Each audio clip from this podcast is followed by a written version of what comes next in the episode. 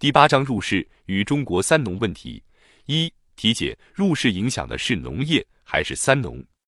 我说的不对的地方，请大家当面批评；有严重错误的地方，请大家当场批判。凡属不符合当前意识形态所宣传的内容，请一律以报纸、杂志、文件为准，请务必如此。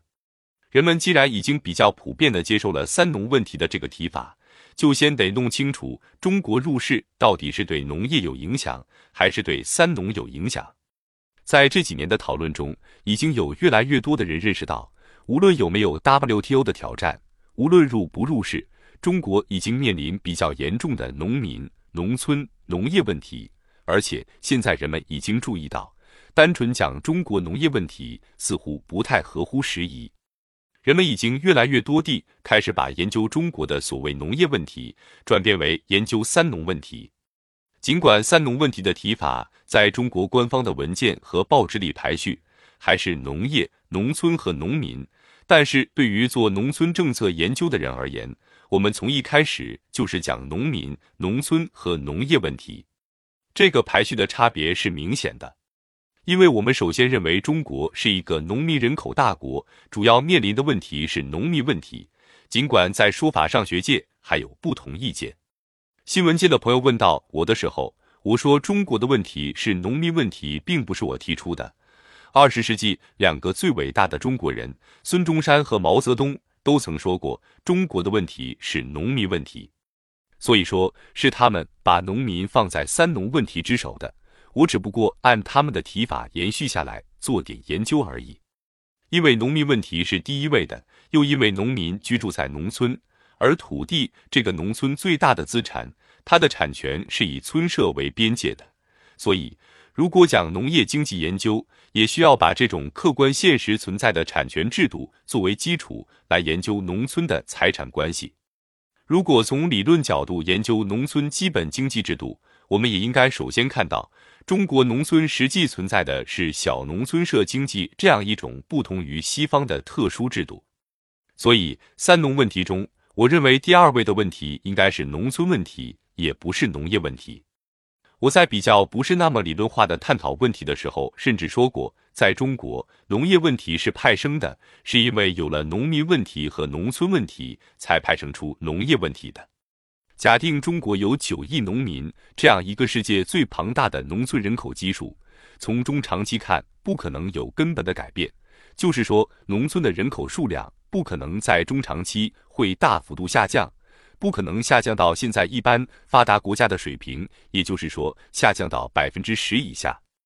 那么有限的耕地，过去说十四点五亿亩，现在说十九点五亿亩，不管统计上说多少，相对于九亿农村人口来说，耕地的主要功能就不可能是生产资料了，而是这么多农民的基本生活保障。因此，这也就决定了另外一个制度基础：谁能向农民提供基本的生活保障？谁就是这种生活保障资料的所有权主体？比如说，国家向你们在座的这些大学生和学校的老师提供基本的保障，包括医疗、失业、养老保险等，那国家就不仅是这种被称为公共品的社会保障的提供者，而且是税收财政资金的所有者。而在农村，因为我国是城乡二元结构，农民得不到足够的国家提供的社会保障。所以，客观上，农民的社会保障，也就是他的生存基础，只能是依托于土地的。那么，谁来给农民土地呢？是村社。从土改以来的五十年里，都是村社来给农民分配土地的。因此，也就形成了农户有土地的使用权，村社有土地的所有权的双层结构。这就是中国农村的基本经济制度。所以说，首先得搞清楚中国的三农问题是什么，不是一般的农业问题，而首先是农民问题，然后是农民赖以生存的村社，可以归结为农村社会经济的可持续发展问题，然后才是前二者派生出来的所谓的农业问题。这个观点和教育界、学术界长期教给大家的理论有很大的差别，因为在我国的经济科学这个领域中。农业经济学作为一个微观经济科学，已经被当作大学教育内容或者理论规范存在了很多年。我们只有农业经济系，没有农村系，也没有农民问题研究所。我们有农业大学，没有农村经济大学。研究土地问题，我们有土地经济系，那也是把土地作为生产资料来研究的。经济学研究土地的要素生产率，研究土地这个要素在市场这只看不见的手的作用下，当它在边际报酬递减的情况下，就会被其他要素替代等等。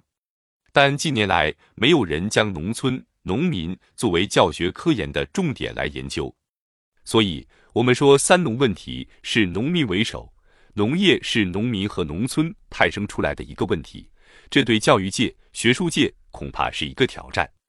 当然，我所说的这种学问能够成立与否，尚待实践检验。我基本上不认为 WTO 对农业构成单独的影响。而是对中国“三农”问题构成影响，主要对农民构成影响，其次对农村经济构成影响。这显然与其他人讨论问题的出发点不太一样。我们这些长期做农村调查的人，在讨论问题的时候，首先想的是人，心里面装的是农民。因为我是长期搞农村政策的，长期下乡做调研，我认为能不能做正确决策。第一条取决于你心里面装的是什么。如果你心里面装的是农业，对不起，你错了，你心里面得装农民，否则就没有正确决策产生的可能。这是进入正题之前说明的一点。我要对演讲题目做不同于继承理论规范的解释。